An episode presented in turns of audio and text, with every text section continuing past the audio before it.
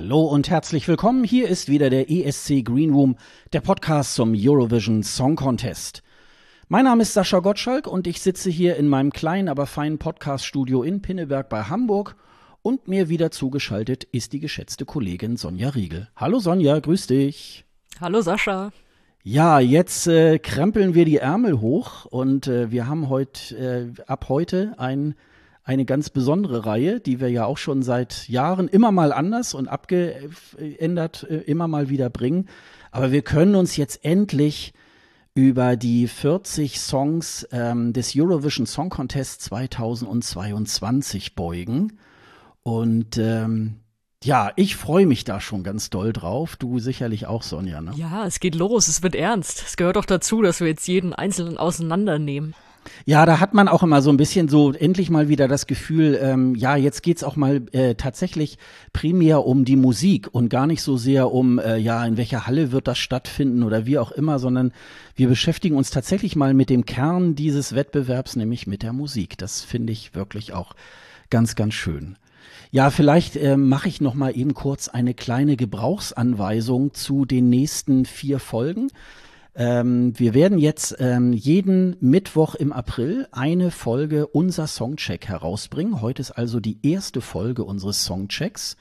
Und äh, ja, wir haben bisschen die äh, Semifinals aufgeteilt, nämlich ähm, so wie auch gelost wird eigentlich. Ähm, also heute ähm, betrachten wir mal das erste Semifinale ähm, und die erste Hälfte und wir gucken einmal über die, äh, den Big Five und sogar über den äh, Gastgeber Italien. Und äh, wir werden uns jetzt dann mal äh, im Einzelnen damit beschäftigen. Und vielleicht noch einen kleinen Disclaimer. Wir haben ja leider in Deutschland ein bisschen das Problem, wir dürfen keine Musik im Podcast spielen.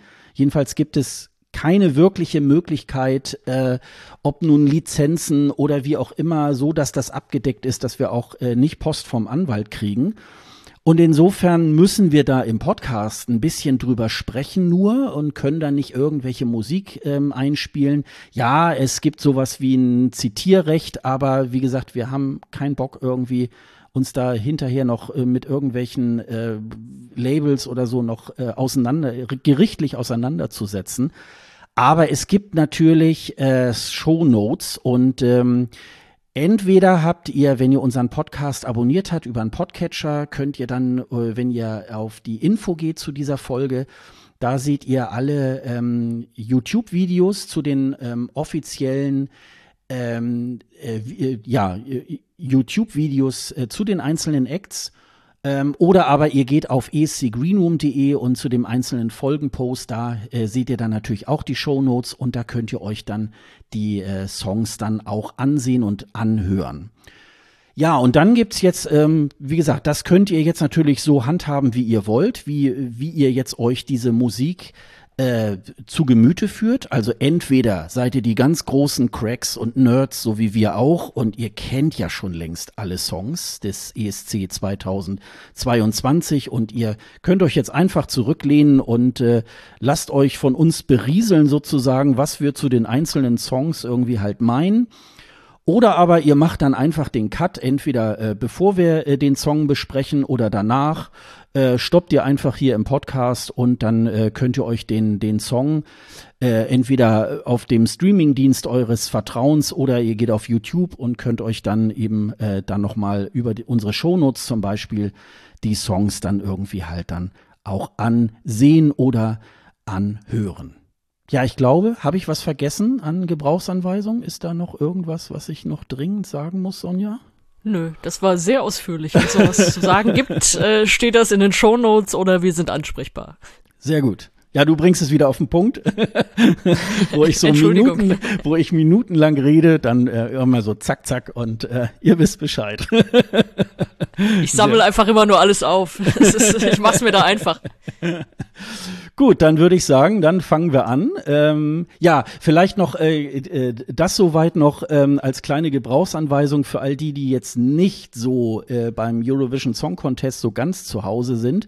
Ähm, was man hier in Deutschland ja nicht so ganz äh, äh, nicht nicht wirklich weiß, ist, dass es ja auch zwei Halbfinals gibt, weil Deutschland muss sich ja nicht äh, im Finale qualifizieren. Und es gibt ähm, also außer Deutschland, Großbritannien, Italien, Frankreich und Spanien ähm, müssen sich alle anderen Länder, die dort antreten, müssen sich in einen der beiden Semifinals sozusagen qualifizieren. Und ähm, nicht so wie Deutschland, die sind dann gleich gesetzt. Und deswegen kennt man das hier in Deutschland gar nicht so sehr mit den Semifinals. Und äh, aber es, es gibt sie dann, die gibt es dann jeweils am Dienstag und Donnerstag vor dem Finale äh, am Samstag. Also am äh, 10. und 12. Mai äh, sind diese beiden Semis. Am 14. Mai ist dann das Finale des äh, Eurovision Song Contests. Und ähm, ja, ich würde mal sagen, dann fangen wir auch gleich an und wir starten mal. Wir haben sogar die genaue äh, Start, äh, die Startnummer äh, dieses Mal in der Reihenfolge, in der diese äh, Songs auch antreten. Insofern können wir dann schon mal ganz gut irgendwie auch einordnen, äh, ob die Position vielleicht auch für den einen oder anderen Song wirklich so eine gute Sache ist. Und äh, ja, und wir beginnen äh, praktisch mit dem ersten Song des ersten Semifinals aus der ersten Hälfte und zwar mit Albanien. Bereits im Dezember fand das albanische Festival Ikengis in seiner 60. Ausgabe statt. Bei dem Wettbewerb ging die 32-jährige Ronella Hayati als Siegerin hervor. Schon im Vorfeld des Festivals galt die Sängerin, Songwriterin und Tänzerin als heiße Favoritin. Schließlich setzte sie sich gegen 16 MitbewerberInnen durch. Schon früh nahm Ronella an diversen Musikwettbewerben teil. Seit 2015 ist sie oft an, in den albanischen Charts vertreten. Ihr Siegertitel und ESC-Beitrag Secret schrieb sie zusammen mit dem 22-jährigen Produzenten Marco Polo, also mit K. und der Song erhielt nach dem Festival Ikengis ein Revamp, der in den USA produziert wurde. Die neue Fassung enthält englische und albanische Lyrics. Ja, und nun haben ja ähm, albanische Beiträge ja immer so dieses ähm, dieses Manko, ähm, das sind eigentlich immer ähm, äh, ja ganz gute, ganz gute Titel, die sich auch gut anhören und dann sind sie ja meistens auf Albanisch. Jetzt ist es gerevamped worden. Wie findest du jetzt die äh, neue Version, die dann auch beim ESC zum Vortrage kommt, Sonja? Naja, erstmal dazu, sie hat ja tatsächlich beim Festival Ikengis auch schon so teilweise Englisch mit reingebracht, was da ja eigentlich auch lange nicht erlaubt war. Das war jetzt überhaupt erstmal eine neue Regelung. Ja, ich bin eigentlich nie ein großer Fan davon, so Sprachen komplett durchzumixen in einem Song. Das, das sage ich hier, glaube ich, bei jedem, der das macht oder bei fast jedem, weil es sehr selten stimmig ist in dem Fall komme ich immer gar nicht so richtig mit, was, was singt sie denn da jetzt gerade? Und natürlich mein größter Kritikpunkt ist beim Revamp leider auch geblieben, dass sie äh, das Wort Secret immer noch so komisch ausspricht. also in, in Richtung Albanisch nehme ich an. Sie spricht es so aus, dass es sich versucht, auf Regret zu reimen. Das ist wirklich, also reim dich oder ich fress dich im Endstadium. Da bleibe ich immer noch so ein bisschen dran hängen. Ansonsten ist das schön kraftvoll, finde ich. Es ist auch, es hat so einen ganz speziellen Sound trotz allem noch. Äh, dann aber auch wieder teilweise so einige Sachen, wo ich mir denke, okay, das ist jetzt so ein Moment, da klaut sie jetzt zu plump zum Beispiel von Ruslana was oder so. Also es geht so durcheinander, dass man denkt, das habe ich schon mal da gehört, das habe ich schon mal da gehört, hm, ja, ja. Aber ich glaube, dass das ein guter Opener wird und dass das auch sehr gute Chancen hat, weiterzukommen. Ja, das wurde ja auch, ähm, nun war es ja äh, im Grunde, äh, ja, ich glaube, das zweite oder dritte Lied, was dann aus der Saison bekannt geworden ist, weil äh, das albanische Festival ist ja dann immer schon gleich im Dezember.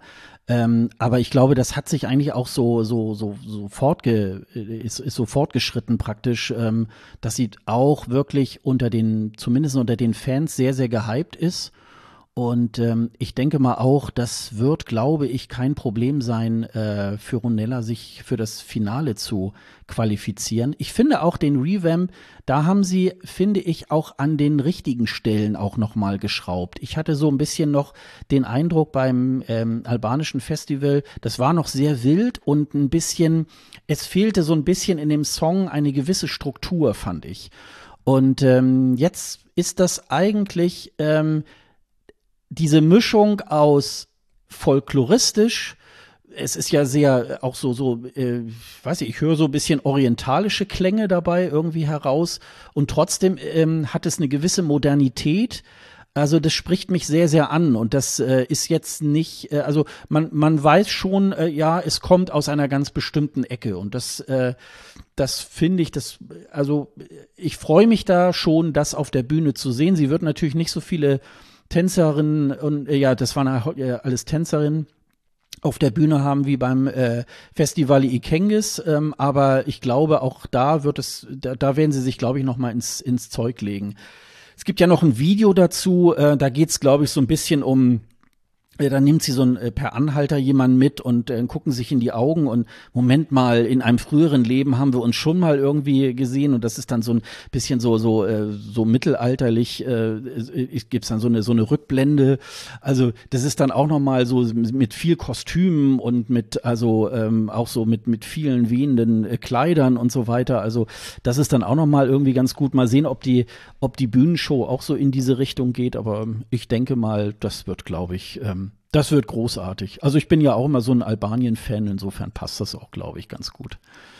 Ja, sie dürfen bei der Bühnenshow halt eh noch ein bisschen was drehen. Also erstens hatten sie ja auch so ein Orchester mit dabei äh, beim Vorentscheid und du hast auch schon gesagt, viel zu viele Tänzerinnen. Ja. Und sie stand ja auch erstmal da und hat lange einfach nur geatmet vor sich hin und wurde dabei in Großaufnahme gefilmt. Das wird's dann ja wohl auch nicht geben. Also das wäre sehr kontraproduktiv. Also ich glaube, da wird noch ein bisschen was geschraubt und da kann man gespannt sein. Wo du jetzt das Video ansprichst, muss ich gerade dran denken, dass letztes Jahr doch auch total viele, oder was heißt total viele, ich kann mich an ein paar erinnern, Musikvideos auf einer Straße gespielt haben. Also ich weiß nicht, was das für ein komischer Fetisch ist bei ESC-Künstlern, Künstlerinnen. Ja, es gibt so komischerweise immer irgendwie so ein Trend. Irgendwie mal ist in einem Jahrgang hat jeder zweite irgendwie äh, auf der LED-Wand einen großen Baum. Ähm, äh, dann ist wieder, ähm, ja, wie du schon sagst, irgendwas mit einer Straße. Also keine Ahnung, ob die sich das gegenseitig manchmal abgucken. Ich weiß es auch nicht. Aber das äh, mal sehen, was was dieses Jahr irgendwie für Trend ist. Ne? Das Ja, dann gehen wir mal weiter äh, und äh, wir kommen zu Lettland. In Lettland entschied ähm, äh, die Gruppe City Seni beim nationalen Vorentscheid Supernova das Rennen für sich. Die sechs Mitglieder der Band hatten sich im März 2020 bei einem Songwriting Camp kennengelernt. Das muss dann wohl aber eher so gleich am Anfang des Jahres gewesen sein.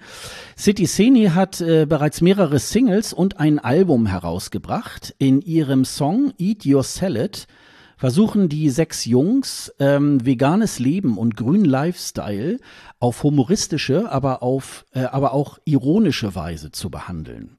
Äh, der Text ist stellenweise sehr zweideutig, so dass beim lettischen Vorentscheid einige Stellen stark entschärft werden mussten. In dem Song sind Elemente von Rap, Funk und 90er Pop enthalten. Hast du das auch rausgehört? ja, das habe ich durchaus rausgehört. Aber du, du willst wahrscheinlich jetzt eine Meinung von mir dazu hören, ne? Mhm. Ich find's furchtbar. Soll ich das noch ausführen oder reicht das schon? Ja, sag mal ruhig gerne. Ähm, ja, also erstens bin ich nicht so der Funk-Fan, das ist das eine, aber es ist, wir haben ja auch dieses Jahr natürlich wieder mehrere Spaß-Acts dabei und ich finde, da gibt's halt immer Abstufungen und das ist so ein Spaß-Act, den brauche ich nicht wirklich, der macht mir auch nicht so richtig Spaß. Du hast gesagt, sie betrachten das Thema so umweltbewusst Leben ironisch.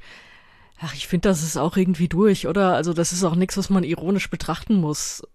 Das ist, ich meine, ja, es gibt halt dieses Ding, okay, du kannst als Einzelperson so leben und es bringt im Grunde nichts, weil es ja einfach strukturelle Probleme sind, die das auslösen und du machst das dann für dich und dein Gewissen. Darauf so ein bisschen abzielend, okay, aber ansonsten ist ja dieses so, hahaha, Veganer essen nur Salat und so, das, das ist ja durch. Das ist ja völliger Quatsch, da irgendwie Späße drüber zu machen. Und ja, du hast auch eben schon angesprochen, dass es ja eigentlich mit vielen äh, unanständigen Wörtern versehen ist, die sie dann alle nicht sagen dürfen auf der ESC-Bühne. Im Vorentscheid waren die halt einfach stumm, also wurden die halt einfach nicht mitgesungen. Was natürlich dann auch, also ich meine, du denkst dir ja was dabei, wenn du das so schreibst, ob mir das jetzt gefällt oder nicht. Und dann musst du aber diese Teile irgendwie weglassen. Das ist auch immer so doof. Also wenn du das nicht gescheit umsetzen kannst und es fehlt ja dann auch irgendwie. Also das, das ist ja dann eine Komponente, die auch dem ganzen Song fehlt. Ob mir diese Komponente gefällt, tut sie nicht. Aber es ist, also da fehlt ja was. Dann am Ende kommt dann so ein Teil, wo sie nur noch na na na na na singen. Äh, da merkst du auch, okay, also drei Minuten könnt ihr jetzt nicht wirklich füllen mit eurem Thema, das ihr da habt. Äh, ja, also ich, mir fällt nicht so viel Gutes ein. Das Einzige ist, ich, ich finde es cool, dass so ziemlich alle von denen singen. Also dann kommt da mal der Bassmann und singt auch was und dann der, der Drummer dann auch ein Mikro und singt irgendwas. Das ist, das ist so cool. Die haben dann eine ganz gute Chemie so auf der Bühne. Aber vom Song her und so kriegt mich das nicht. Und da kommt da auch noch dazu, ich hätte viel lieber Aminata gesehen, die mhm, ja im Vorentscheid ja. Zweite geworden ist, äh, mit einer Ballade, die jetzt, also die hätte jetzt nicht alles weggefegt, aber die war ganz gut. Und äh, ja, das macht's umso mehr, umso, umso trauriger macht's mich. Also da gab's was anderes, was ich viel lieber gesehen hätte. Also es ist für mich ein Non-Qualifier, wie der Franzose sagt. Ja, ich glaube, das wird äh, auch tatsächlich schwer. Ich muss da auch ehrlich sagen, ich habe da ein bisschen Mut zur Lücke.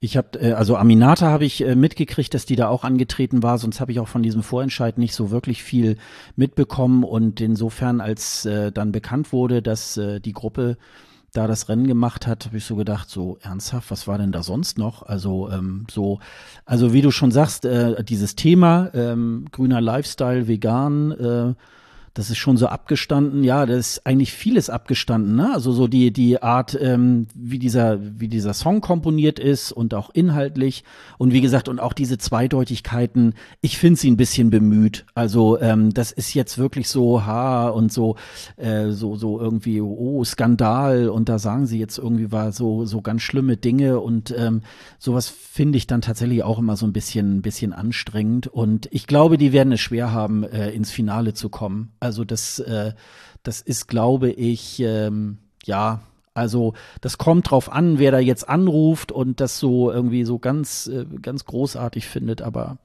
ja, ich kann dem nicht so auch so wahnsinnig viel hinzufügen zu dem, was du schon gesagt hast. Also ja. Dann würde also. ich noch was hinzufügen. Ja, gerne. Und zwar, dass, äh, da wurde mir gesagt, dass es auf TikTok schon ganz gut lief.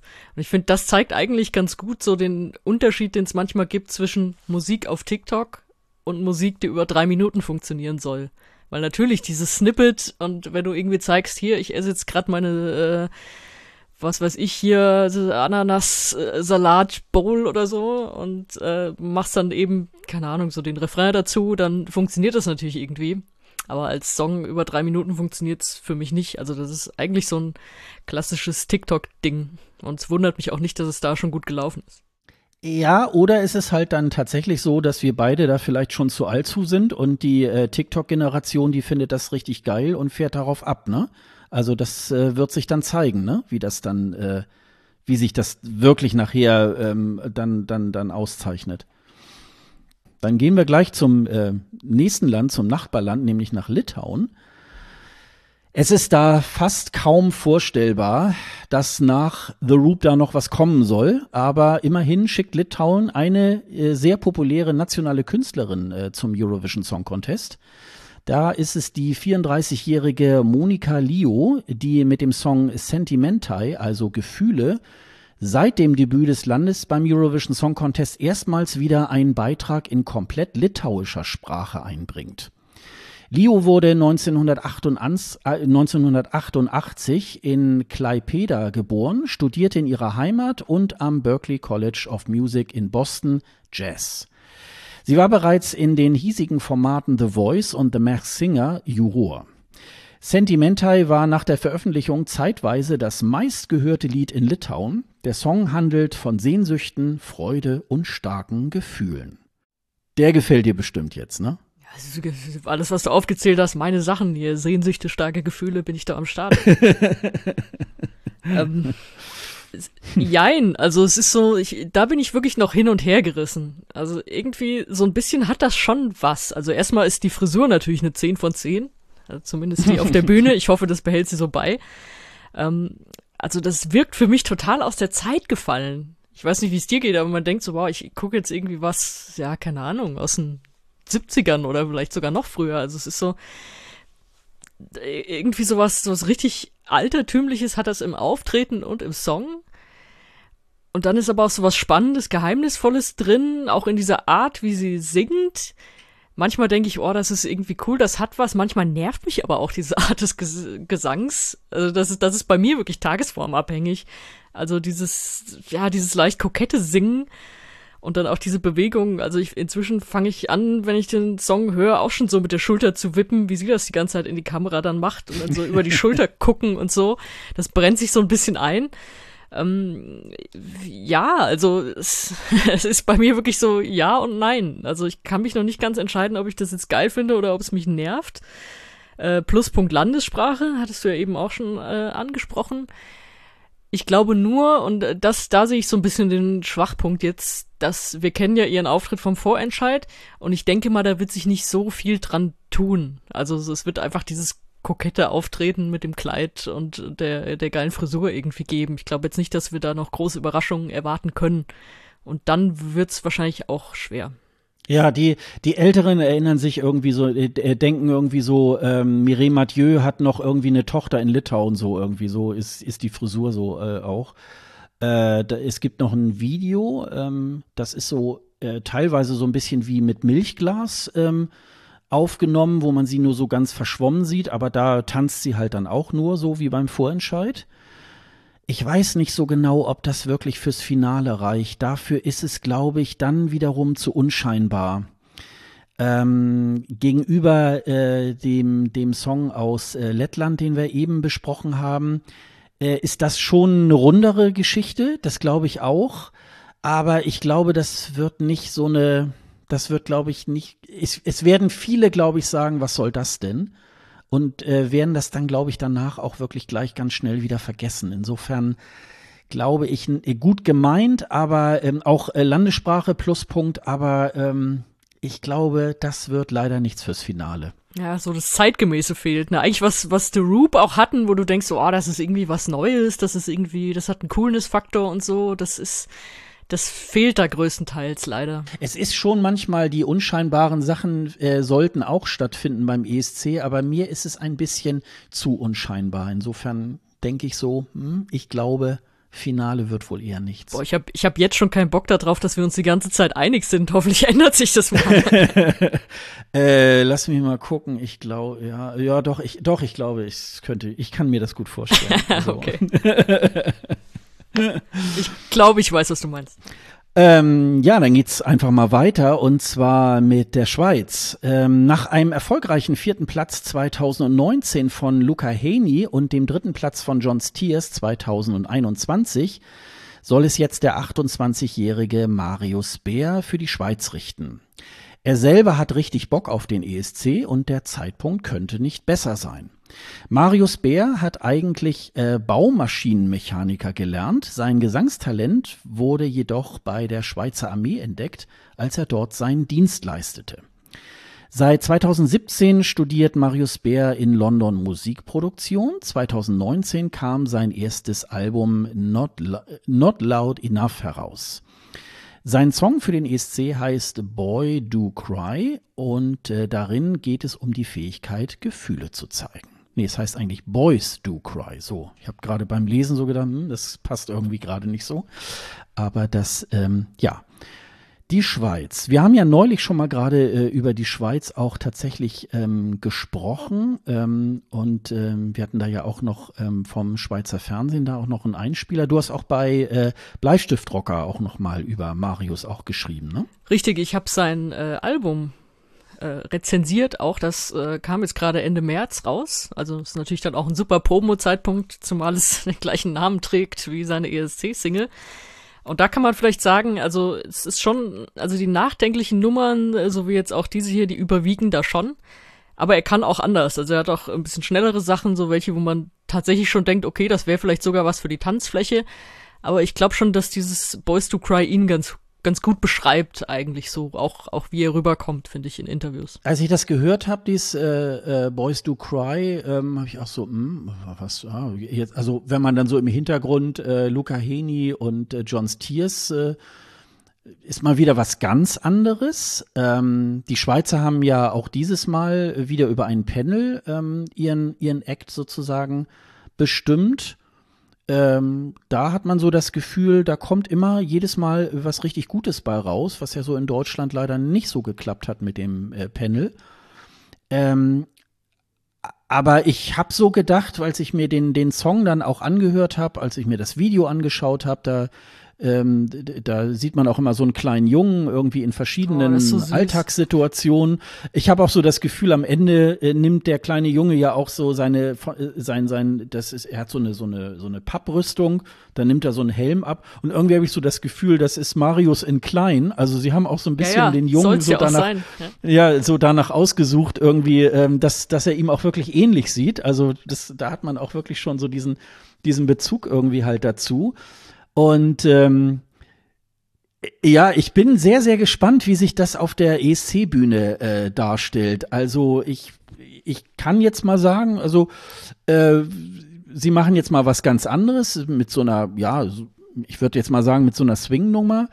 Und äh, mir gefällt das. Ich höre das wirklich sehr, sehr gerne. Ähm, das, glaube ich, wird auch mit Sicherheit was fürs Finale. Also ich, ich mache mir da gar, kein, gar keine großen Gedanken, dass, dass er da irgendwie wackeln könnte.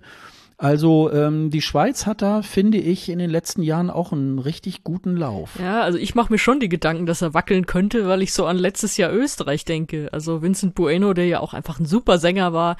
Der Auftritt war sehr schön stimmig gemacht mit, mit diesem Licht dann auch und alles. Und aber irgendwie hat's nicht gereicht, weil es so dieses ruhige geht ja manchmal ein bisschen unter in diesem ganzen bunten Zirkus. Da mache ich mir so ein kleines bisschen Sorgen. Also ich finde auch äh, singt gut. Äh, dieses Lied hat ja hat ja auch eine ganz starke Aussage. Ich hoffe, dass sie auch gut rüberkommt, je nachdem, wie sie ihn dann inszenieren auch. Aber also ganz safe durch sehe ich ihn da leider noch nicht. Auch wenn ich sehr hoffe. Und ja, es ist undankbar, nach Luca Henny und John Stiers äh, für die Schweiz anzutreten. Äh, ganz weit vorne wird er jetzt auch nicht landen wie die anderen beiden, äh, aber er hat schon einiges drauf und ich drücke ihm wirklich sehr die Daumen. Ja, aber ich finde gut, dass man jetzt nicht sagt, wir kopieren jetzt irgendwie die Beiträge von Luca Heni oder John Stiers. Ja, also, ähm, dass man da tatsächlich auch ähm, also in, sagen wir mal, mindestens für den ESC-Fan, der normale Zuschauer, der wird jetzt gar nicht so, ah, wer war denn letztes oder vorletztes Jahr irgendwie halt ab oder vorvorletztes Jahr. Äh, aber ähm, dass man so sagt, wir heben uns da bisschen ab. Also ich sag mal, um ein bisschen jetzt vorzugreifen, wenn man jetzt irgendwie so Zypern nimmt, die nehmen, die machen irgendwie die letzten drei, vier Jahre eigentlich immer das Gleiche, so. Und da ist so ein bisschen, da, da denkt man, okay, man geht mal so in so eine andere Richtung irgendwie und äh, hat ja auch einfach schon mal eine ganz andere Stimme, zum Beispiel als John Stiers irgendwie, der ja auch ein, also von der Stimme her schon so ein Alleinstellungsmerkmal fast schon hatte. Und ähm, da finde ich das eigentlich äh, ganz, ganz interessant und sehr spannend und äh, Ach doch, ich glaube schon, dass er das, dass er es ins Finale schafft. Da bin ich mal ganz sicher. Dein Wort in des Zus Zuschauers und Jurymitglieds Ohr. ich kenne sie ja alle, also ich werde ja, ja, genau. sprechen. Gut, dann gehen wir ins nächste Land äh, und zwar nach äh, Slowenien. Ähm, eigentlich passt der slowenische Beitrag sehr gut zum ESC in Turin, denn der Bandname LPS ist die Abkürzung von Last Pizza Slice. Die Band wurde bereits 2018 von Schülern eines Gymnasiums gegründet. Äh, von den äh, drei der fünf Mitglieder äh, waren bereit, die waren bereits äh, von Anfang an mit dabei. LPS qualifizieren sich, ähm, qualifizierten sich bei der Nachwuchsshow Ema Fress für den slowenischen Vorentscheid, den sie dann schließlich auch gewann. In dem Jazzsong Disco geht es um eine verschmähte Liebe. Was sagen wir denn dazu? Ach. also erstmal, die sind so süß, oder? Findest du die nicht auch total süß? Die will man eigentlich alle adoptieren. Wahrscheinlich sind die auch zu, was sind die zu fünft, ne? Die sind wahrscheinlich zu fünft noch zusammengerechnet jünger als wir beide. Ja. Aber die, also ich finde die so süß irgendwie. Und das ist so eine schöne Geschichte, dass sie da wirklich aus diesem Newcomer-Festival sich erstmal für den eigentlichen Vorentscheid qualifiziert haben und den dann auch noch gewonnen haben. Das, äh, das sind so Geschichten, die freuen einen total. Der Song ist mir zu dünn, sage ich dir ganz klar. Äh, ja, das, das habe ich nämlich jetzt eben auch gerade so gedacht. Also ähm, äh, ja, es ist ja irgendwie so dieses, ähm, als wir in Deutschland auch mal so diese Wildcard-Geschichten oder oder ähm, wie, was war denn, wie hieß denn das nochmal? Ja, diese, das Clubkonzert. Äh, Clubkonzert, genau. Und da hat dann immer der Sieger des Clubkonzert letztendlich das den Vorentscheid gewonnen. Und da bin ich mir auch mal nicht so sicher, ist das so äh, so dieser dieser äh, dieser Außenseiterbonus, äh, den sie da jetzt ähm, äh, getippt haben. Also ich finde die Nummer nicht schlecht, aber genauso wie Monika Liu finde ich, ähm, ist das leider dann doch zu unscheinbar. Also irgendwie, äh, es hat was. Und ich glaube, so für die Langfrist-Playlist äh, für die nächsten Jahre wird das sicherlich ähm, auch irgendwo mal äh, bei mir zu finden sein. Und dann hört man, ach ja, Mensch, guck mal, die sind 2000 22 angetreten beim ESC, aber ach naja, leider haben sie es ja auch nicht ins Finale geschafft, so irgendwie. Also ähm, ich glaube, ähm, das ist für einen gewissen Teil der Fans ist das, glaube ich, äh, eine schöne Nummer, die sich da auch wirklich dran erfreuen. Aber ich glaube, das wird leider bei den Massen nicht verfangen, dass da Leute für anrufen. Ich glaube, das wird sehr, sehr schwer. Ja, das kann ich mir auch vorstellen. Ich sehe das auch nicht im Finale. Äh, leider, also wie gesagt, die Geschichte ist schön. Ja, der Song, der, der stört auch nicht. Also das ist auch nicht so, dass man sagt so, oh, geh weg, das will ich bloß nicht im Finale hören oder so. Aber es ist, er, er kommt auch nicht so richtig aus sich raus, dieser Song. Also das, dann das Pluspunkt Landessprache ja, aber was du jetzt gerade erzählt hast, diese Geschichte von verschmähter Liebe, die, die kommt jetzt auch nicht rüber, finde ich, also im Auftritt. Weil die natürlich, also die haben so das klassische Band-Setup einfach mit äh, wirklich auch den fünf klassischen, also vier klassische Instrumente und äh, der Sänger dazu. Und man weiß nicht so richtig, was er einem da erzählt, weil er guckt einen mit so großen, netten Kulleraugen an und äh, ja, singt da in seiner Landessprache. Ähm, ja, es wird mich nicht stören, aber es wird auch das Finale nicht erreichen, glaube ich. Ja, schade. Also, ähm, weil es irgendwie ja ganz nett ist, wie die sich da so praktisch hochgearbeitet haben. Ja, wir werden mal schauen. Oder wir täuschen uns ganz groß, man ja, weiß es ja nicht. Gerne, überzeugt uns gerne vom Gegenteil, Jungs. Ja, man hat ja immer so, äh, wenn es dann wirklich nachher äh, knallhart in die Entscheidung geht, denkt man, was, der ist weitergekommen, wie geht das denn? Also vielleicht. Ja, oder wenn dazu. ich meine, die Bühne im Vorentscheid war jetzt halt auch wieder so eine kleinere und dann stehen sie da auf der großen Bühne, da müssen sie sich natürlich auch nochmal was ausdenken. Und da, da gibt's welche, die dann äh, geile Inszenierungen haben, wo dann irgendwie so ein durchaus Lama-Song dann doch irgendwie wirken kann und umgekehrt. Deswegen ist das, wir können jetzt nur teilweise Vorentscheidsauftritte bewerten, zum Teil auch tatsächlich nur Studioversionen. Also das ist, diese Einschätzung wird sich ändern. Da können wir ja jetzt schon mal Werbung machen, dass wir ja dann eh, wenn wir weiß ich nicht, paar Proben gesehen haben und so wahrscheinlich auch noch mal ein bisschen was ins Mikro erzählen und wenn dann irgendwie uns was aufgefallen ist oder sich was geändert hat, äh, dann sagen wir das und das kann auch durchaus vorkommen. Ist es auch in den letzten Jahren immer mal wieder. Hm, ja, ja, das ist auch vorgekommen, genau. Okay, ja, äh, bei dem nächsten Land, äh, da muss ich jetzt tatsächlich ein bisschen äh, mehr ausholen, weil da gibt's äh, mindestens zwei Geschichten irgendwie dazu zu erzählen. Und wir sind in der Ukraine und ähm, da haben wir ja alle die ähnlichen Gefühle im Moment, äh, was dieses Land ähm, eben halt auch betrifft. Ähm, aber ähm, auch die Ukraine wird beim Eurovision Song Contest äh, teilnehmen. Zunächst wurde beim ukrainischen Vorentscheid am 12. Februar die 28-jährige Alina Pasch mit ihrem Song Shadows of Forgotten Ancestor zur Siegerin gewählt. Sie hätte ihr Land beim Eurovision Song Contest in Turin vertreten. Da es aber im Nachgang der Show einige Unstimmigkeiten mit einer Reise über die Krim, also äh, einer Reise äh, auf die Krim über Moskau gab, und sie nicht zweifelsfrei die Richtigkeit der Einreisepapiere nachweisen konnte, gab sie dem Druck äh, nach und verzichtete auf die Teilnahme beim ESC. So entschieden sich die Macher beim ukrainischen Fernsehen für die Zweitplatzierten, die Band Kalush Orchestra. In dem Song Stefania geht es um die Mutter des Frontmanns Ole Psyuk. Und als ob das Hin und Her um die Teilnahme nicht schon genug wäre, ist die Ukraine von einem Angriffskrieg von Seiten Russlands betroffen. Nach allem, was man weiß, haben Kalush Orchestra aber die Absicht, trotz des Krieges in Turin auf der Bühne zu stehen. In einem Statement der Band heißt es, für uns ist der ESC jetzt ein Sprachrohr, durch das wir dem Durchschnittseuropäer, der gerade Musik hört, vermitteln können, dass es die Künstler aus seiner oder ihrer Playlist vielleicht bald einfach nicht mehr gibt, weil Russland jeden Tag Bomben abwirft und Kugeln abfeuert, die auf alle Bürger der Ukraine zielen. Für uns wird es so sein, als würde jeder Ukrainer mit uns auf der Bühne in Turin auftreten. Denn jeder Sieg ist jetzt extrem wichtig für unser Land. Ja, dass die bei diesem, äh, ja, bei diesen Umständen ähm, jetzt auch noch tatsächlich ähm, dabei antreten wollen, das ist natürlich schon wirklich ganz schön heftig. Ich bin mal gespannt, ob es, ob es wirklich dazu kommt. Ich äh, drücke Ihnen da ganz, ganz doll äh, die Daumen. Also ähm, das ist ja, man hat ja die Kalush Orchestra, die haben ja auch äh, vor zwei, drei Wochen ja auch ähm, äh, Bilder von sich gepostet, wie sie dann eben halt da auch in Soldatenuniformen ähm, auch äh, mitkämpfen. Das haben sie, glaube ich, mittlerweile schon wieder äh, von ihrer Seite dann auch genommen.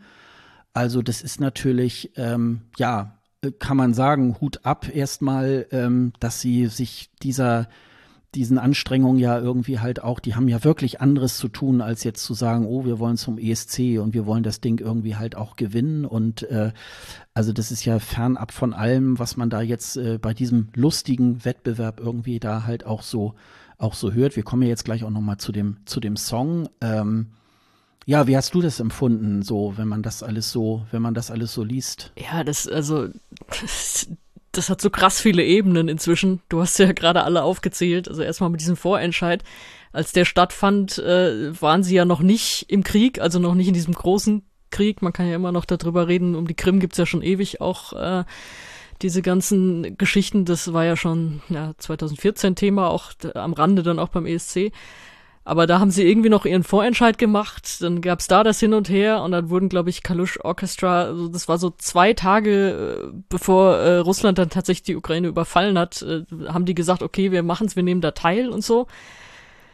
Ja, ähm, ich würde erstmal davon ausgehen, es wird ja ein Backup-Video reichen für die Teilnahme. Das werden die, also also nach dem Statement, was du jetzt auch gerade vorgelesen hast, wenn sie da unbedingt äh, teilnehmen wollen und sichtbar sein wollen, werden die irgendwie versuchen, wenn sie es nicht schon haben, dieses Backup-Video einzureichen und dann sind sie ja erstmal dabei. Und dann werden sie schauen, dass sie natürlich da auch hin können.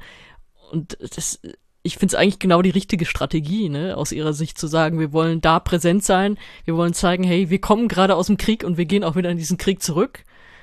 Und das gibt diesem Auftritt natürlich so super viele Ebenen und das wird auch wahrscheinlich eine Riesendiskussion rund um den ESC, weil können wir, glaube ich, von ausgehen, dass sie das Ding dann auch gewinnen. Also wahrscheinlich äh, Zuschauervoting, wenn die teilnehmen, werden die wahrscheinlich crashen ohne Ende. Und dann ist die Frage, äh, die Jurys, was bewerten die? Also geben die dann auch diese Punkte, wo man sagt, okay, äh, Sympathiepunkte für die Ukraine oder ja, wir müssen jetzt doch die Musik nur bewerten oder wie. Also das, das wird, glaube ich, alles noch ein großes, großes Durcheinander, wenn es dann wirklich da zur Teilnahme kommt. Ähm, aber wenn wir da, wenn wir jetzt mal davon weggehen, und das wollten wir ja irgendwie dann an irgendeiner Stelle, müssen wir es ja auch, ähm, der Song ist ja auch gut. Also das ist jetzt in einem normalen Jahrgang, wäre der jetzt vielleicht nicht der Sieganwärter, aber er wäre wahrscheinlich auch relativ weit vorne dabei, weil es ein es ist eine schöne Mischung irgendwie. Es ist ja so, am Anfang ist es ja so eine Art Klagegesang fast. Also es klingt ja schon fast in Richtung weißer Gesang, aber von einem Typen. Und dann kommt irgendwann dieser Rap-Part und das wechselt sich so ab, aber das, das geht trotzdem so gut ineinander über. Also es ist jetzt nicht, dass man denkt so, jetzt, jetzt, das sind doch ganz verschiedene Songs und ihr habt die einfach nur zusammengeworfen. Das, das wechselt sich so gut ab. Dann natürlich die Geschichte mit der Mutter, so ja, ich singe ein Lied über meine Mutter, ähm, die, die, bei der habe ich mich noch nie richtig bedankt. Und das, das ist jetzt mal ein Lied für sie, das ist ja auch irgendwie niedlich. Und ja, also das ist, dass das halt einfach der Zweitplatzierte ist und dass das trotzdem total geil ist und auch so super speziell, wie halt die Sachen, die aus der Ukraine in den letzten Jahren immer zum ESC gekommen sind, das ist auch schon fette Qualität, ganz ehrlich. Ja, ich bin, also ich bin noch so ein bisschen hin und her, äh, äh, am Hin und Her wechseln. Äh, wir haben ja auch schon äh, beide auch drüber geschrieben, weil du ja auch ähm, sagtest, ja, ähm, die werden das Ding auf jeden Fall gewinnen. Ich glaube, das hängt noch so ein bisschen davon ab, ähm, wie die Stimmung dann Mitte Mai tatsächlich dann beim ESC Ja, ist, ne? klar. So, das. Äh, Aber ich habe mir das tatsächlich noch mal von dem Vorentscheid gibt's also das ist da sozusagen das offizielle Video. Also sie sind schon geil, ne? Also das ist schon, ähm, Ja. wo man so denkt, ja, also auch jetzt mal abgesehen von den Hintergründen, äh, also die feiern das schon richtig ab mit den auch diese mit Rap, mit diesen äh, folkloristischen Einsätzen und so weiter. Es ist äh, also ein buntes Treiben auf der auf der Bühne. Also sie haben auch noch irgendwie äh, alle ganz bunte Kostüme irgendwie an und insofern ist das jetzt auch nicht so, naja, unter normalen Umständen würden sie noch nicht mal das Finale erreichen. So glaube ich es ne- nämlich nein, auch nein. nicht. Ne? Also das äh, ist halt, ich persönlich als ähm, Zuschauer werde auf jeden Fall mindestens einmal für die Ukraine auch anrufen, einfach auch aus Solidarität für dieses Land. Ja, ich glaube, und äh, also da kommt es sicherlich schon, äh, aber ich bin mir nicht so ganz sicher, ob das wirklich so, äh, so ganz weit nach vorne schießt. Wir werden das mal sehen. Ich, ich habe so ein bisschen den Eindruck, dieser Jahrgang ist noch so ein bisschen wo sich das erst so praktisch in den beiden Probenwochen äh, noch irgendwie entscheidet, wer da wirklich nachher ähm, am Ende das Rennen macht. Aber ich glaube, dass die Ukraine da schon äh, ein großer Anwärter ist. Äh, das, das glaube ich eigentlich mittlerweile auch. Ähm, aber wie gesagt, da, da bin ich mir noch nicht so ganz sicher, wie dann wirklich der Zeitgeist da nachher im Mai sein wird, dass jetzt wirklich jeder sagt, oh, jetzt da rufe ich dann dafür irgendwie halt ähm, auch an. Wir, wir werden es sehen. Also, aber ähm, aus der Ukraine kommen ja halt auch ganz oft richtig coole Sachen und das äh, haben sie dieses Mal wirklich dann auch wieder.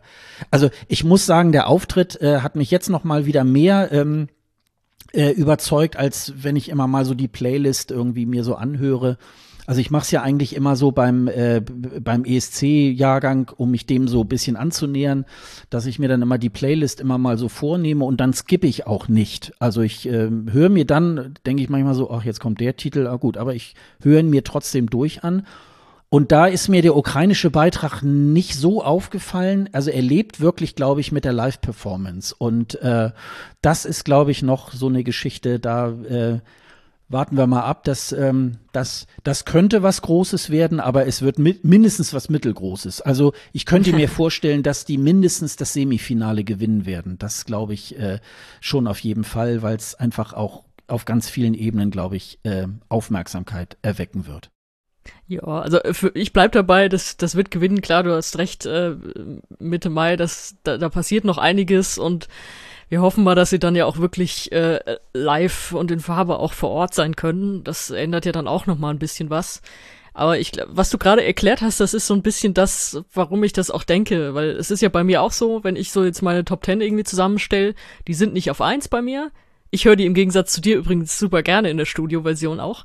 Aber die sind dann irgendwo mit in den Top Ten. Und dann sagst du jetzt aber, aber aus Solidarität rufe ich auf jeden Fall für die an. Obwohl sie jetzt vielleicht nicht deine Eins sind. Aber äh, Lied ist gut und äh, wie du auch gesagt hast, das, äh, das wäre ja auch, wenn das gewinnt, da hat ja niemand was dagegen. Also da sagt man ja nicht, oh Gott, jetzt habt ihr den letzten musikalischen Mist gewählt, nur damit die Ukraine gewinnt. Das wird's ja ganz sicher nicht sein. Und deswegen, ich glaube, das, was du da beschrieben hast, das ist so diese Mechanik, wegen der ich auch denke, das wird, ähm, also unter allem, was wir jetzt paar Wochen vorher sagen können, ähm, wird es locker gewinnen. Und dann können wir wieder die Diskussion aufmachen, politisch ja, nein, und diese Diskussion wird es geben, aber ähm, es wird erstmal so kommen, kann ich mir super gut vorstellen. Ja, also ich nutze ja immer die, man kann ja mal 20 Mal anrufen, ne? Ich äh, nutze das dann, ähm, ich nutze das dann immer aus, ähm, dann würde ich sozusagen einmal anrufen und 19 Mal noch für andere. Also so von der Gewichtung her würde ich das dann so nochmal ähm, sozusagen nochmal klarstellen. Aber wie gesagt, wir, wir, wir warten es einfach mal ab. Ja, dann geht's weiter äh, mit Bulgarien und ähm, das Land äh, veröffentlichte am 5. Dezember sozusagen als erster Beitrag der Saison äh, seinen Beitrag, also auch schon gleich Name der Band und äh, auch den Song. Äh, es ist eine interne Auswahl, aus der die Band Intelligent Music Project hervorgeht. Eine Rockband, äh, die schon vielen, wie es im Pressetext heißt, Kollaborateuren die Türen offen hält. Zur Band gehören derzeit sechs Mitglieder, von denen Drummer Stojan Jakul Jakulov äh, bereits 2007 und 2013 ESC-Erfahrung sammeln konnten. Äh, beim Song Intention geht es um innere Konflikte und alte Verhaltensmuster. Im Abspann des Musikvideos heißt es It's never too late to set foot on the right path. Also es ist nie zu spät, den Fuß auf den richtigen Weg zu legen oder zu setzen. Ja, was sagen Gott, wir denn aus, dazu? aus welchem Glückskeks haben sie das denn gefischt? ja. ja, soll ich mal anfangen? Ja, also, gerne. ähm, ich bin von Bulgarien eigentlich ein bisschen enttäuscht, muss ich sagen. Also nicht, weil mir äh, die, die äh, Vorjahres- und Vorvorjahresteilnehmerin ja sehr gut gefallen hat, sondern Bulgarien ist ja in den letzten Jahren wirklich mit sehr außergewöhnlichen äh, Künstlern und auch Songs irgendwie an den Start gegangen. Ich würde mal sagen, ja, diese, ähm, diese, diese Gruppe, die sie mal 2018 hatten, die, die fand ich jetzt auch nicht so toll. Die war in der Studioversion war, das total gut. Sagt mal Ja, gar nichts. Die waren halt, die waren halt auf der Bühne nicht gut. Ja, aber es, ja, das, das hat mich auch nicht so ganz gecatcht. Also wir reden aber über, wir reden über Equinox Bones, ne? Also nur um das Ja, nochmal genau, klarzustellen. Ja, genau. Mir, mir fehlte gerade der Name. Aber äh, ich muss jetzt sagen, boah, ey, also erstmal, das soll man ja immer nicht machen. Aber erstmal hatte ich so im Kopf, als ich die dann das erste Mal hörte, boah, die Scorpions, die gibt's doch irgendwie halt schon. Und ich will gar nicht, ich will gar nicht äh, in, in Abrede stellen, dass das, äh, dass das erfahrene und gute Musiker sind. Aber das ist so ein bisschen es gibt äh, vom NDR eine, eine ähm, Comedy-Serie gab's mal, die nannte sich Krude TV. Und äh, das waren so ähm, kleine Sketche, aber es waren auch so teilweise so Geschichten, die immer mal wieder so weitererzählt wurden. Und da geht's zum Beispiel auch um eine ähm, ganz alterne Rockband, die sich da Victim äh, nannte. Der, ähm, der Produzent ist gerade aus dem Knast gekommen und er will jetzt wieder diese Band, die in den 90er Jahren irgendwie mal so, äh, so ganz groß war, die will er jetzt wieder nach, nach äh, vorne bringen. Und ähm, an die haben die mich so ein bisschen erinnert und das ist alles so, wenn ich, also in besagter Playlist, wenn ich, äh, wenn, wenn dieses Lied dann irgendwie anfängt, denk, ach ja, die wieder, also ja, aber es ist so, ja, also ich, ich weiß auch nicht, so Banker ähm, machen jetzt mal nett Rockmusik in der in, in, in ihrer Freizeit. Also es ist irgendwie auch so ein Song, also ja, ich ich finde ich finde es leider schade und äh, ich kann dazu eigentlich nur sagen, ja, ich glaube, die haben sie da jetzt so geschickt, weil sie auch garantiert nicht äh, den ESC nächstes Jahr ausrichten wollen, weil sie kein Geld haben, um um so eine Veranstaltung zu fahren. Also mich hat's leider sehr sehr enttäuscht, muss ich sagen. Da sind wir uns ja schon wieder einig, ey. Aber für mich ist es tatsächlich so, ja, die letzten verbliebenen Rolling Stones Leser äh, stellen sich vor. Also ältere Männer, die nette Musik machen und in ihren eigenen Bandshirts rumlaufen. Also im eigenen Musikvideo, im eigenen Bandshirt, das ist schon echt geil. Ja? Das ist eigentlich auch schon fast wieder wirklich geil. Also es ist ja fast schon wieder äh, doppelt ironisch und deswegen ja auch wieder, kann man eigentlich schon wieder für applaudieren, okay. Ähm, ja, aber dieses Lied, das ist so, das ist so Rock mit angezogener Handbremse irgendwie. Also Mhm. äh, da Ja. hoffe ich so ein bisschen, dass das auf der Bühne noch noch viel mehr Wumms hat. Also weil so in der Studioversion kickt das ja gar nicht. Also ist das, da klingt das schon fast irgendwie poppig. Also ob da jetzt die alten Männer mit äh, ab und zu mal ein paar mit längeren Haaren da stehen oder nicht. Also das ist, da fehlt mir musikalisch noch einiges, wo ich denke, das, da, da könntet ihr doch noch eine Schippe drauflegen und dann wäre es irgendwie noch ein, zumindest ein bisschen spannender. Und so, so viel in dieser Art haben wir ja auch gar nicht in diesem Jahr. Deswegen eigentlich könnten sie sich ja ganz gut absetzen. Und das so richtig gelingt das aber nicht. Und dann im Text äh, singen sie ja irgendwas von wegen They were sending me into war. Und dann denkst du ja, ey, die treten jetzt nach der Ukraine auf und äh, nutzen es dann als Metapher, ja, die haben mich in den Krieg geschickt. Also natürlich kannst du das nicht wissen, wenn du deinen Song irgendwie, äh, keine Ahnung, vor wie vielen Jahren oder wann auch immer schreibst und dann auswählst äh, Ende 2021, aber also da merkt man schon, was das für unterschiedliche Dimensionen sind, auch so in Sachen Intensität auch. Also das, äh, ja. Hast, Rest hast du, glaube ich, schon alles genau richtig Ja, ausgeführt. Ja, ist, so ein, ist so ein Abklatsch eines, eines Rocksongs und es ist irgendwie, da, da fehlt einfach auf, an ganz vielen Ecken irgendwie tatsächlich was, ne? Ja, schade. Irgendwie ist so ein bisschen, tja. Also es wurde auch nicht besser. Also ich glaube, dass äh, die waren ja gleich zu Anfang äh, bekannt geworden und das war, glaube ich, auch gleich so in der ESC-Bubble. Oh, was ist das denn und so. Also da habe ich auch nicht so viel gehört, dass da jetzt Leute das abfeiern oder so. Also ähm, das, ich meine, das ändert sich jetzt noch äh, sehr viel, aber bei den äh, Eurovisionswetten sind sie, glaube ich, von Anfang an ganz unten im Keller gewesen. Also das äh, ist irgendwie, also nicht so, äh, kam nicht so gut an. Ja, umso besser, äh, würde ich jetzt mal vorausgreifen, ähm, ist die Niederlande äh, unterwegs. Ähm, und zwar äh, schickt äh, die Niederlande die 21-jährige Steen den Holländer, die sich selbst äh, Esteen nennt, also S und 10 sozusagen.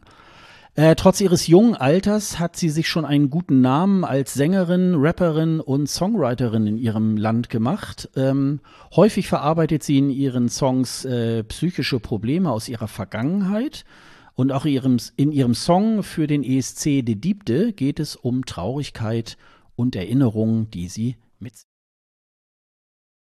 ähm, ich würde mal sagen, du kannst jetzt mit dem Song nicht so wahnsinnig viel anfangen, oder? Echt? denkst du das? Warum denkst du das? Sag mal. Ähm, ja, ich glaube, äh, ich glaube, dir ist es vielleicht ein bisschen zu melancholisch. Wow, das, das wundert mich jetzt, dass du sowas sagst. Okay.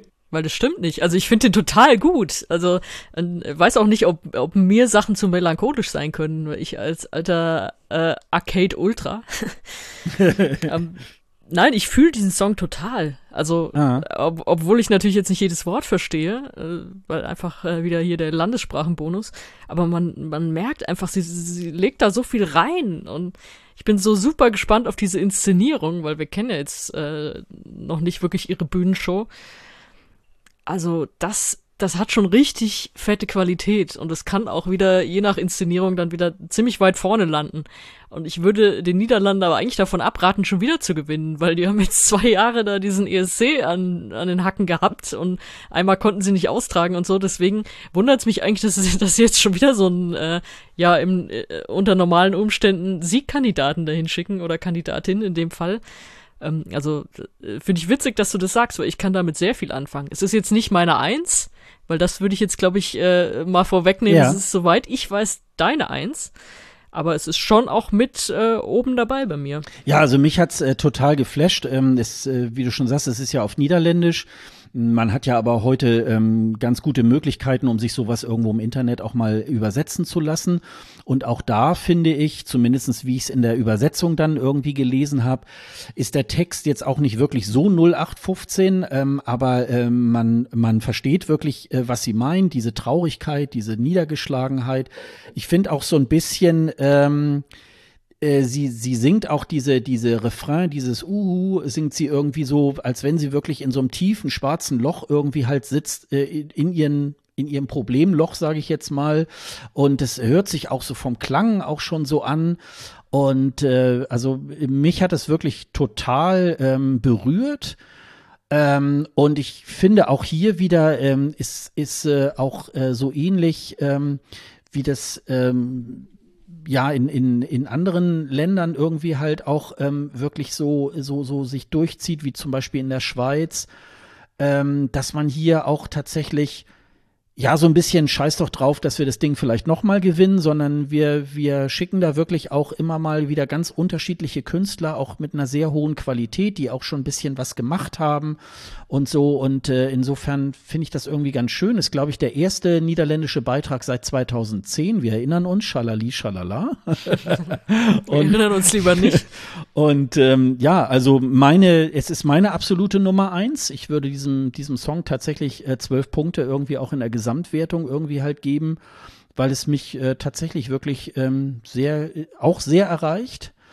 Ähm, ich habe noch eine kleine Fehde gehabt mit äh, Marco vom Merci Cherie Podcast, der ja nun gebürtiger Holländer auch ist oder Niederländer.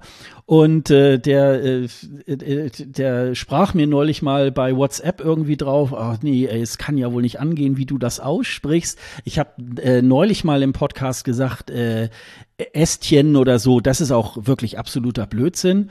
Und ähm, ich, äh, jetzt äh, hatte ich das nochmal irgendwie halt so erwähnt, sagt er, ja, du machst es ja schon wieder falsch, sie heißt, äh, sie heißt Steen. Ja, ja, sie heißt Steen, den Holländer, aber ich habe ein äh, YouTube-Video ähm, tatsächlich äh, noch mal gefunden, wo sie sich selber vorstellt, also mit ihrem Künstlernamen, also S10. Und da sagt sie, hallo, äh, ich bin S10, äh, Estin. Und insofern, ja, also es gibt auch, glaube ich, ganz viele verschiedene ähm, äh, äh Bezeich also, oder, oder Aussprachen, wie, wie sich ihr, ihr Name ausspricht. Selbstverständlich wird Marco das äh, wirklich sehr gut wissen, wie ihr eigentlicher Name sich ausspricht. Das will ich ihm auch gar nicht in Abrede stellen, aber ähm, Estin, äh, so hat sie sich da in einem dieser YouTube-Videos vorgestellt. Aber vielleicht wird sie das ja auch noch mal in irgendwie Interviews nachher im Rahmen des ESC dann wahrscheinlich auch noch mal ein bisschen, bisschen besser ähm, auch nochmal äh, auflösen und dann werden wir es ganz genau wissen, wie die gute Dame dann irgendwie heißt. ja, ich finde den Künstlernamen ja furchtbar, mal davon abgesehen. Also sie nennt sich irgendwie wie, eine, wie ein, wie ein Handy-Modell. Ja. ja, oder wie eine S-Bahn in Berlin oder so, ne? Also äh, genau, das ist, ja. Äh, ja, ich finde das auch immer. Wir hatten das ja auch schon mal, dieses Thema oder umgedrehter äh, Ausrufezeichen bei den Sisters oder ähm, oder Ojin, die waren ja auch aus den Niederlanden mit der umgedrehten oder mit dem mit dem umgedrehten E äh, mit als drei sozusagen. Also das, das ist halt wirklich ähm, ja nicht klug. Also ich glaube, äh, das ist einfach auch schon, wenn man wenn man nach so einem Künstler sucht, irgendwie ist es immer schwer, weil mal ist es vielleicht mit S-10 oder so. Es ist halt immer irgendwie keine gute Idee. Aber ähm, gut, je berühmter sie wird, umso eher wird man es ja dann irgendwie halt wissen, wie man sie, wie man sie irgendwie halt finden kann. Also jedenfalls äh, ganz groß. Ich würde mal sagen, im, im Semifinale wird, wird das wahrscheinlich die Nummer zwei. mal gucken, wie das dann, äh, wie das dann weitergeht. Aber ähm, ja, also Niederlande hat mal wieder alles richtig gemacht. Dann geht's weiter mit äh, Moldau. Neben dem Sunstroke äh, Project, die bereits zweimal für Moldau beim ESC am Start waren, schickt das Land wieder altbewährtes, nämlich die Gruppe Stop Stup tritt, äh, sie tritt zum dritten Mal für, den, äh, für das Land beim Wettbewerb an. Nach der Oma mit der Trommel 2005 und So Lucky 2011 geht es im Beitrag für 2022 um eine Zuglinie zwischen der Hauptstadt von der Republik Moldau und Rumänien, nämlich Chisinau und Bukarest. Äh, der Song heißt Trenuzul und äh, der Song ähm, trägt die Gruppe gemeinsam mit den Brüdern Adverhoff auf. Ähm, die Musik von Stop Du ist äh, gekennzeichnet von einer Mischung aus Folklore, Pop, äh, Punk, Hip-Hop und Drum and Bass. Nach ihrem ikonischen Auftritt äh, beim Song Contest 2005 und 11 kann man sich wohl auf einiges äh, wieder auf der äh, Bühne erhoffen. Ähm, also ich glaube bei der Oma mit der Trommel, gut, das muss man jetzt nicht erklären, da war dann so eine Oma, die dann da erst im Schaukelstuhl saß und dann später dann äh, während des Songs dann aufstand und dann die Pauke haute und bei äh, So Lucky äh, saßen sie dann so alle auf so Einrädern und sind da so mit so riesen Spitzhüten da irgendwie aufgetreten. Und ähm, ja, und mindestens beim offiziellen Video ist es ja so, ähm, dass äh, ist relativ lang, das geht irgendwie, ich glaube, vier Minuten, weil in der Mitte ist dann noch mal so eine kurze Pause. Und ähm, ja, das ist halt ähm, also Stimmung pur, sage ich jetzt mal. Man kann jetzt nicht sagen, das ist jetzt so ein Spaßlied, weil das äh, hat schon irgendwie ein bisschen was mit dem Hintergrund, äh, mit dem musikalischen Hintergrund dieses Landes irgendwie halt zu tun. Aber es ist äh, in meinen Ohren einfach ein schöner, gute Laune-Song und äh, ich freue mich da riesig äh, drauf. Ich werde das so abfeiern, äh, wenn die im Semifinale da auftreten und ich hoffe auch, dass sie im Finale damit auftreten. Es ist sicherlich kein Siegertitel. Aber ähm, das ist immer so ein bisschen äh, das Salz in der Suppe oder das i-Tüpfelchen, äh, die, das Sahnehäubchen, ähm, äh, die so der ESC dann auch irgendwie halt so braucht. Und ich finde es ganz großartig und ich habe es, so, sobald es äh, rauskam, äh, ich habe es einfach abgef äh, abgefeiert. Ich fand es ganz großartig. Und du sicherlich auch, Sonja, ne? Endlich, endlich, endlich unterschiedlicher Meinung. Gott sei Dank. Ich finde das super nervig. Mir ist das viel zu hektisch. Das ist so ADHS als Musik. Echt. Also, das ist so, mir ist da viel zu viel vermischt drin und äh, ich finde es auch nicht okay, was sie mit den Ramones machen. Also, dass sie sich dieses Hey Ho, Let's Go da ausleihen und irgendwie verschandeln mit Folklore und was weiß ich was ich habe so ein bisschen die Hoffnung, dass diese bulgarischen Altrocker die mal zur Seite nehmen in Turin und denen sagen, hier, wenn ihr das mit den Ramones jetzt hier nicht aufhört, ja, dann äh, gibt's mal eine fette Ansage von uns, weil äh, Das macht man nicht, so Legenden, die in irgendeinem so Zugfahr-Folklore-Lied zu verwursten. Ähm, ja, nee, also äh, kann ich überhaupt nichts abgewinnen. Ich weiß aber, die zwei Auftritte, die du gerade schon angesprochen hast, äh, die habe ich immer noch im Kopf, sofort. Also äh, du sagst so die Oma mit der Trommel oder äh, die Einräder und ich habe sofort die Ohrwürmer dazu. Schlimm genug, ja. Ähm, deswegen hoffe ich aber auch so ein bisschen, dass das wieder ein Auftritt wird, an den man sich dann erinnert. Also, dass das irgendwie doch unterhaltsam auf der Bühne wird. Aber rein musikalisch, äh, boah. Furchtbar. Ja, ich glaube, aber das werden ganz lustige drei Minuten und äh, das werden auch die Leute in der Halle abf äh, abfeiern. Und ähm, also ich glaube, ja, ich denke mal eher die äh, Stopschis Du sollten eher mal die die bulgarischen Altrocker mal zur Seite nehmen und mal sagen, hier guck mal, so ja, geht Stimmung. Moment. da sind wir aber auf unterschiedlichen Seiten, wenn die sich gegenüberstehen im, zum Duell, ey. Nein, nur immer in netter Form. Also wir sind ja immer ganz friedlich. das, ja, ja, zur Rede stellen. Nee, nee, da wird nicht geohrfeigt oder so. Also ich, äh, wenn ich jetzt mal so so eine Sekunde irgendwie mich äh, mal zur Seite nehme und mal sage, okay, okay, äh, ich kann es natürlich schon verstehen, das ist, äh, das ist ein Song, der, der wird polarisieren. Also äh, das ist halt auch so, ähm, ich habe es glaube ich auch schon mal so beschrieben, ne? wenn man so irgendwo im Urlaub im Hotelzimmer äh, nachts um vier irgendwie halt dann äh, liegt und man möchte gerne jetzt schlafen, aber ähm, unterm, äh, unterm Fenster feiern da immer noch Leute und das sind dann Stopsist du, die dann irgendwie so wie eisgekühlter Bommerlunder immer und immer wieder dieses, dieses Lied spielen irgendwie, ähm, dann kann das natürlich natürlich schon wirklich sehr, sehr nervig sein, aber ähm, das ist einfach äh, also wenn ich meine berühmte Playlist dann wieder anschalte, das ist einer der Songs, wie zum Beispiel jetzt auch äh, davor ähm, Estin, die ich dann immer ein bisschen lauter mache. Und insbesondere dann auch, also äh, meine Nachbarn, die wissen jetzt auch schon, wer Stopches Du irgendwie halt ist. Und insofern,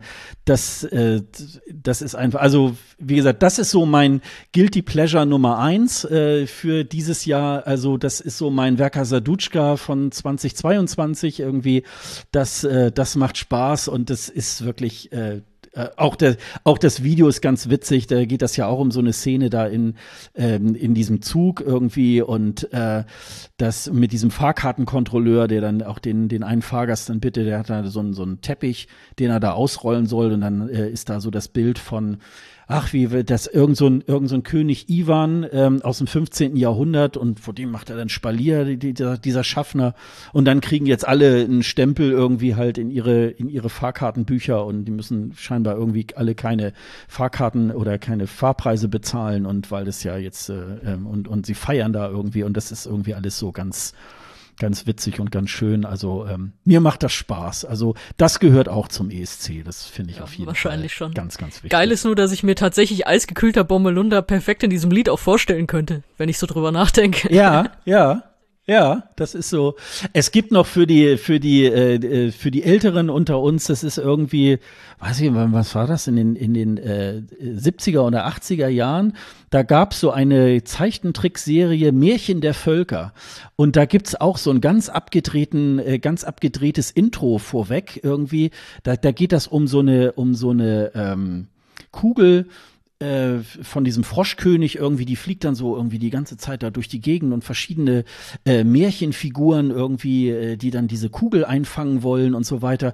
Und da ist diese Musik, die ist auch so ähnlich. Also das hat mich da gleich so äh, dran erinnert. Ich werde das mal in die Shownotes irgendwie halt packen. Ähm, ich habe schon mal gesehen, das gibt's nicht alleine als Intro, äh, das gibt's nur die ganze, eine so eine ganze Folge, aber das kann man sich vorweg anhören. Und vor allen Dingen ist so ganz witzig, dass da die Intros gehen ja heute so vielleicht 30 Sekunden irgendwie und damals so in so, bei so, bei so Zeichentrick- und Märchenfilmen, äh, da, da geht dann so, oder wenn man so Sindbad oder so, die gehen ja locker diese Intros zwei Minuten. Also das würde man heute irgendwie überhaupt nicht mehr machen.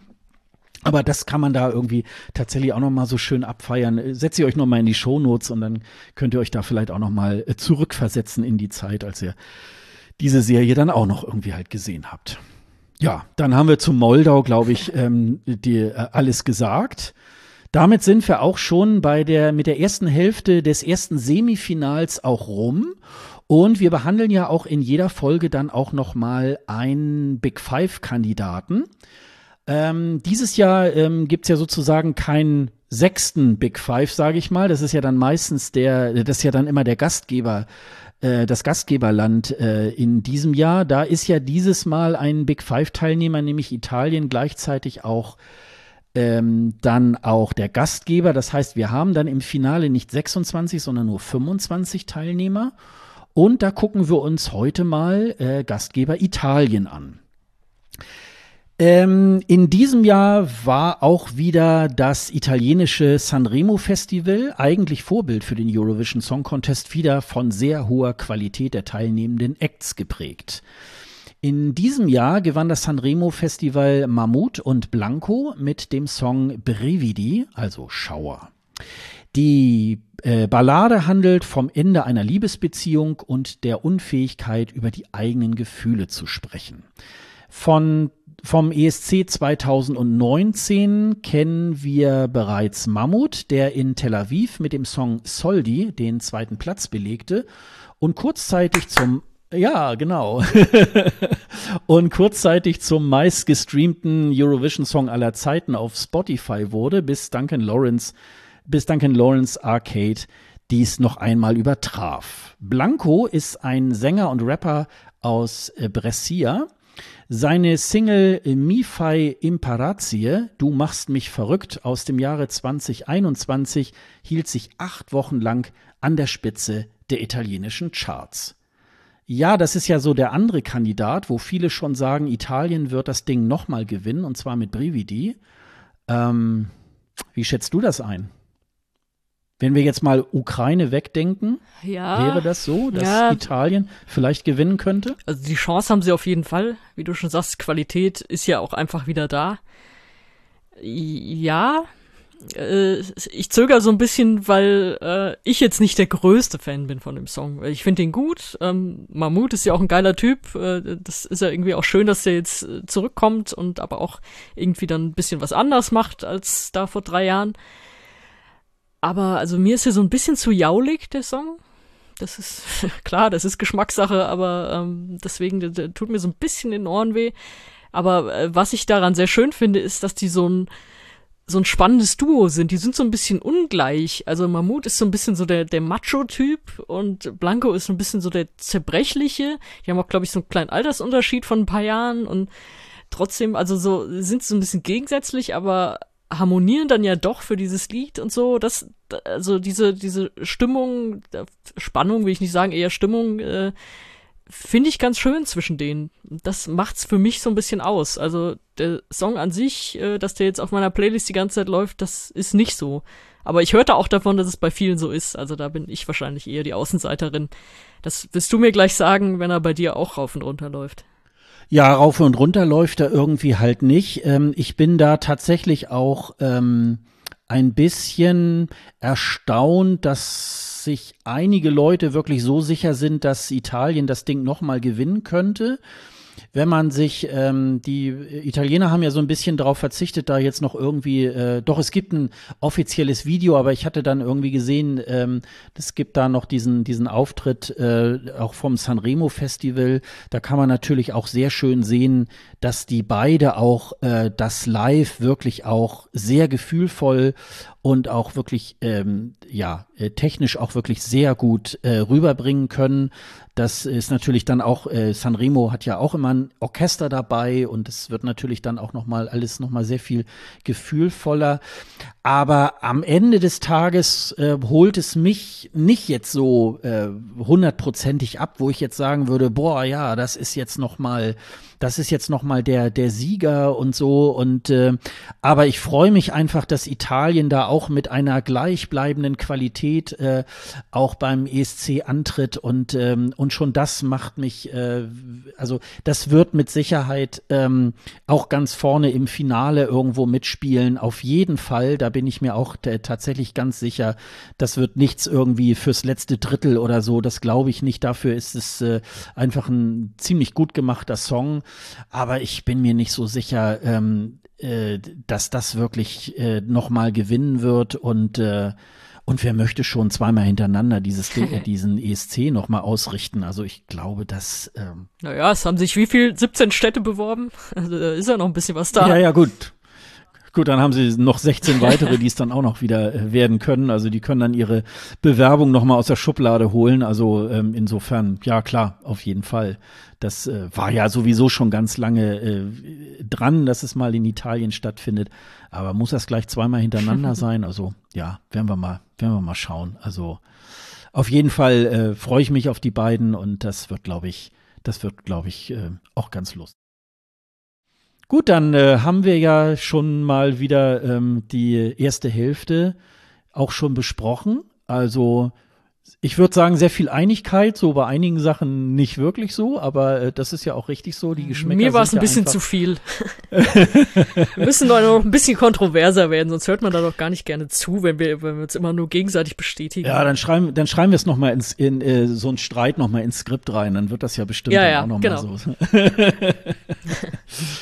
Ja, liebe Leute, ähm, dann machen wir am nächsten Mittwoch weiter mit äh, dem zweiten Teil unserer ähm, Songcheck. Und dann äh, werden wir uns mal die zweite Hälfte des ersten Semifinals dann anschauen. Und ähm, dann hoffe ich, dass ihr auch wieder einschaltet. Und auf jeden Fall ähm, wird es ja sicherlich auch Gesprächsstoff geben, dass ihr vielleicht meint, ja, Italien wird auf jeden Fall gewinnen. Wie kommt ihr denn dazu, dass ihr das nicht glaubt oder so? Ähm, da schreibt uns doch gerne äh, in die Kommentare auf escgreenroom.de oder ähm, überall da, wo ihr uns auch findet, ob nun bei Twitter oder Facebook oder wo auch immer. Da sind wir ähm, sehr froh darüber, ähm, wenn wir da mal auch von euch hören, äh, ob ihr auch unserer Meinung seid oder völlig konträr. Das würden wir gerne mal wissen. Ja, dann äh, würde ich sagen, hören wir uns äh, nächsten Mittwoch wieder und äh, dann besprechen wir den zweiten Teil des ersten Semifinals. Also bis dann. Tschüss. Tschüss.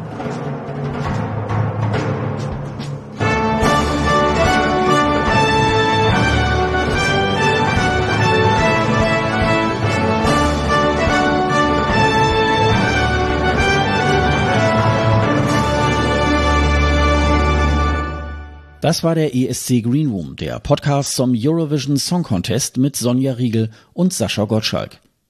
Weitere Infos über den ESC und über diesen Podcast findet ihr auf escgreenroom.de. Dieser Podcast ist ebenfalls auf Twitter, Facebook und Instagram mit dem Handle ESC Greenroom zu finden. Wenn ihr Sonja und Sascha auf Social Media folgen möchtet, findet ihr die Kontaktdaten ebenfalls auf dieser Website unter dem Link Doppelspitze. Auf escgreenroom.de könnt ihr außerdem unter dem Post dieser Folge euren Kommentar hinterlassen. Ihr könnt aber auch eine Mail an kundendienst.escgreenroom.de schreiben.